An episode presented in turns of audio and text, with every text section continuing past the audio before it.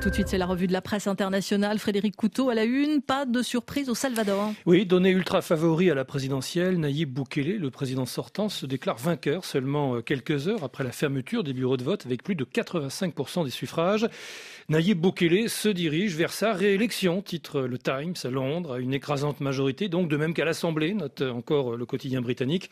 Le parti des idées nouvelles du président Boukele pourrait remporter jusqu'à 57 des 60 sièges, rapprochant ainsi le pays d'un système à unique. Et pourtant, rappelle le Times, la candidature de Bukele était controversée car la constitution salvadorienne interdit deux mandats consécutifs, mais en 2021, après avoir remporté la majorité au Congrès, le parti de Bukele avait remplacé plusieurs juges à la Cour suprême, cette même Cour suprême qui a ensuite décidé que si le président prenait un congé, ce que Bukele a fait en décembre dernier, rien ne pouvait alors l'empêcher de se présenter une nouvelle fois. Au-delà de cette élection jouée d'avance, ce qui suscite euh, l'intérêt des commentateurs envers le Salvador, c'est l'inquiétante dérive autoritaire du pays, note El País à Madrid. Oui, la militarisation, les prisons et l'ordre sont les obsessions de Bukele et probablement la principale raison de sa popularité dans un pays historiquement frappé par la violence.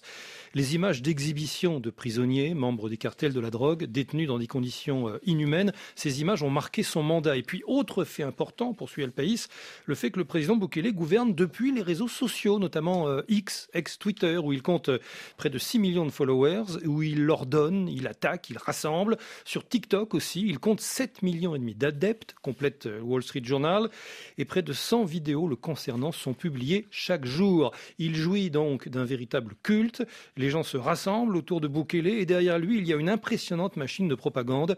Après cette élection, il est probable qu'il aura un pouvoir total, presque monarchique. Cette victoire écrasante de Bukele à la présidentielle et aux législatives sonne l'alarme sur l'état de la démocratie au Salvador, s'exclame la nation à Buenos Aires. Oui, c'est l'épine dorsale de la guerre contre les gangs qui a fait de Bukele le président le plus populaire de la région, mais qui a également suscité l'inquiétude en raison des arrestations arbitraires et des centaines de morts en prison. La Nation qui rapporte les récents propos au New York Times du vice-président salvadorien Félix Ulloa à ces gens qui disent que la démocratie est en train d'être démantelée au Salvador. Ma réponse est oui, nous l'éliminons, nous la remplaçons par quelque chose de nouveau.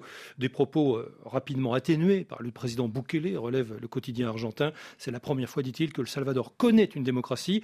Dans ma définition de la démocratie, nous ne la remplaçons pas, nous l'apportons au Salvador, qui a vécu sous le contrôle de plusieurs élites corrompues et meurtrières. Et puis euh, également à la une, Frédéric, ce matin, le conflit au Proche-Orient. Oui, ça chauffe sur le terrain, mais ça bouge en coulisses, relève l'Orient le jour. Le quotidien libanais croit savoir que les efforts internationaux visant à prévenir l'escalade entre le Hezbollah et Israël ont réalisé quelques percées.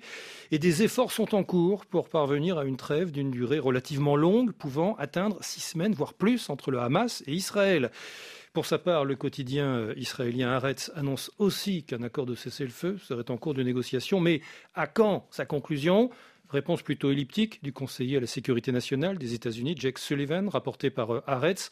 Je ne peux pas dire que c'est imminent. Ce genre de négociation se déroule assez lentement jusqu'à une soudaine accélération. Il est donc difficile d'établir un calendrier précis sur le moment où quelque chose pourrait se concrétiser. Je ne peux donc pas vous dire ce c'est pour bientôt. La revue de la presse internationale signée Frédéric Couteau, alerte à retrouver à tout instant sur le www.rfi.fr. Vous restez avec nous dans une minute, édition spéciale consacrée au Sénégal après le report de la présidentielle. À tout de suite.